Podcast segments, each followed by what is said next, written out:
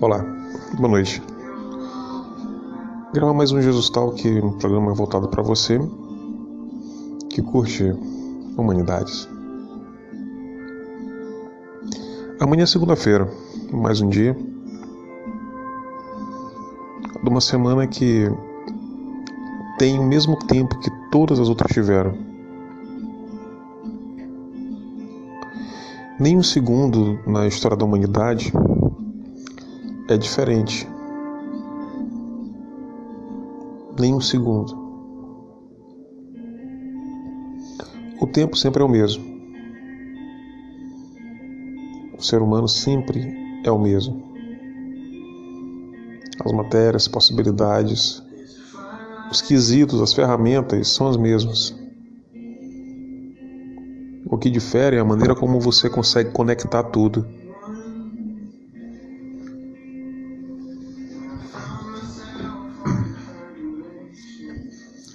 Quando você pensa no conhecimento humano, quando eu fecho os olhos e começo a pensar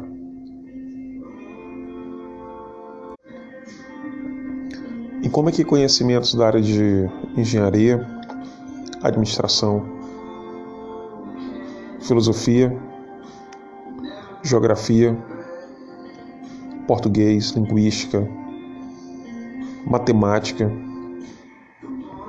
como que cada conhecimento que aparentemente é desconexo no tempo e no espaço, ele pode se juntar em um milésimo de segundo e você pode ter resposta para praticamente tudo.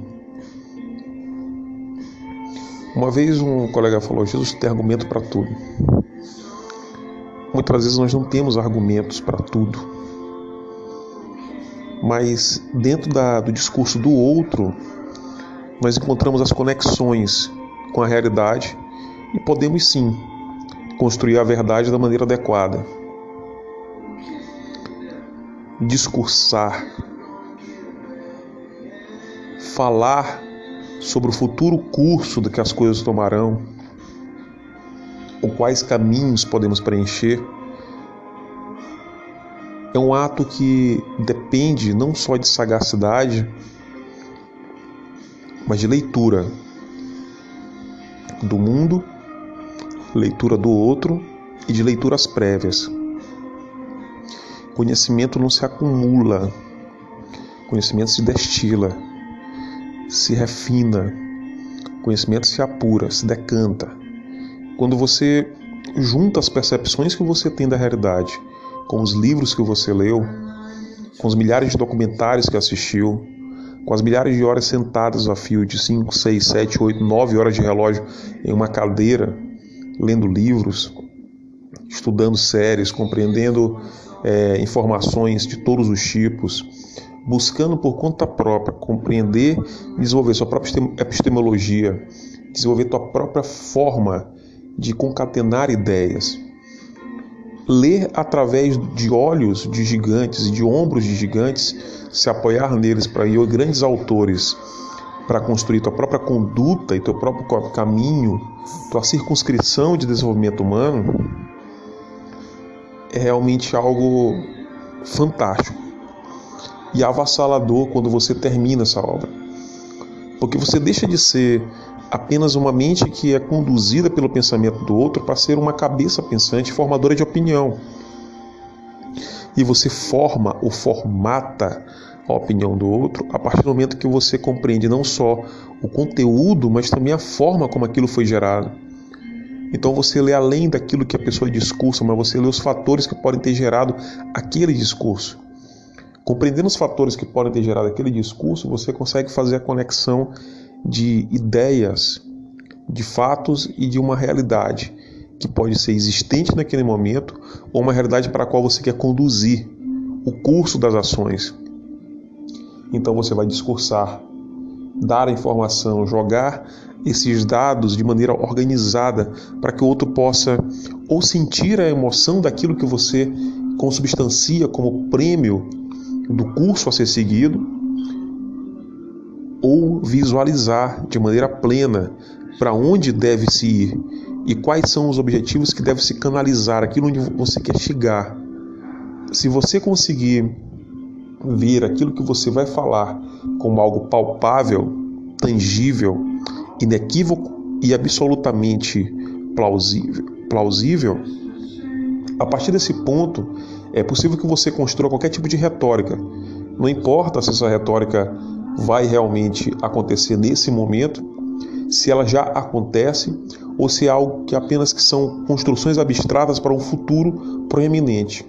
O importante é que você acredite em cada palavra daquilo que você fala, que não haja somente a conexão de termos, que não haja apenas os substantivos adequados e adjetivos e toda a construção linguística, mas a, a importação de que aquilo que você exporte seja importado para o outro.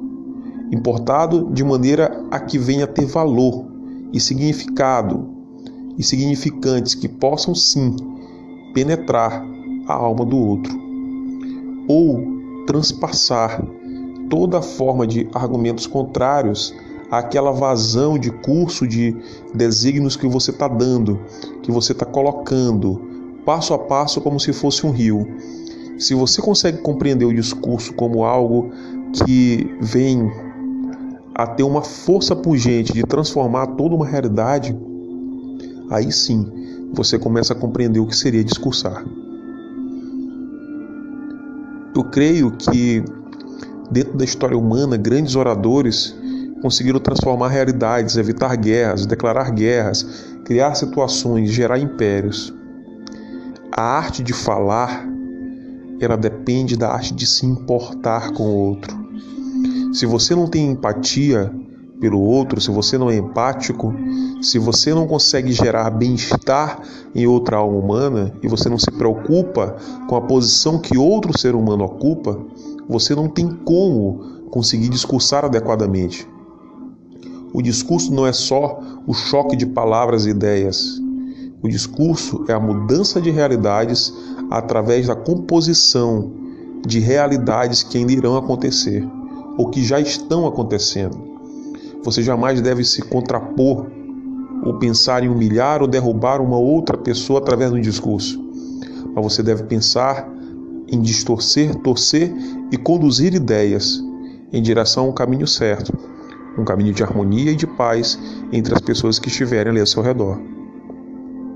Se você tem a ideia contrária como sua inimiga, você está no ponto correto. Se você tem o ser humano como seu inimigo, você está no contraponto total do que seria a ideia do discurso. Porque você perde o foco em relação a contrapor ideias em relação a construir realidades adequadas e passa a se importar com o que é insignificante, que somos nós. Você é um instrumento da fala, você é um instrumento do discurso. Você não é, de fato, aquilo que importa, certo? A pessoa não deve importar você, sua característica física, sua beleza, a sua forma de falar, não. O que deve ser importado é sim o âmago, aquele centro da ideia porque isso será eterno. Ideias podem ser eternas, discursos podem marcar toda uma geração e se eternizar no tempo. Você é perecível, você é não é perene, você irá passar. Compreender a sua insignificância diante da, do tamanho de suas palavras talvez seja a primeira forma de compreender a beleza e a possibilidade que você tem ao saber conectar termos, informações e realidades em busca de uma construção de novas realidades para todos, realidades benéficas, realidades que podem realmente conduzir toda uma comunidade ou grupo de pessoas para caminhos que não serão mais tortuosos, mas sim retilíneos e adequados, como cada composição que vai saindo da sua boca.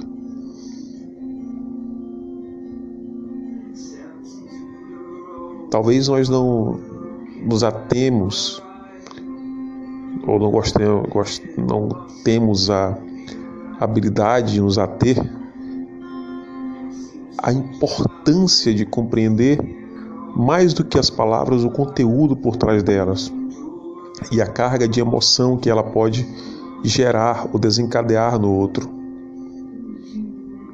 Palavras são conteúdos cortados que nós desenvolvemos e jogamos no ar.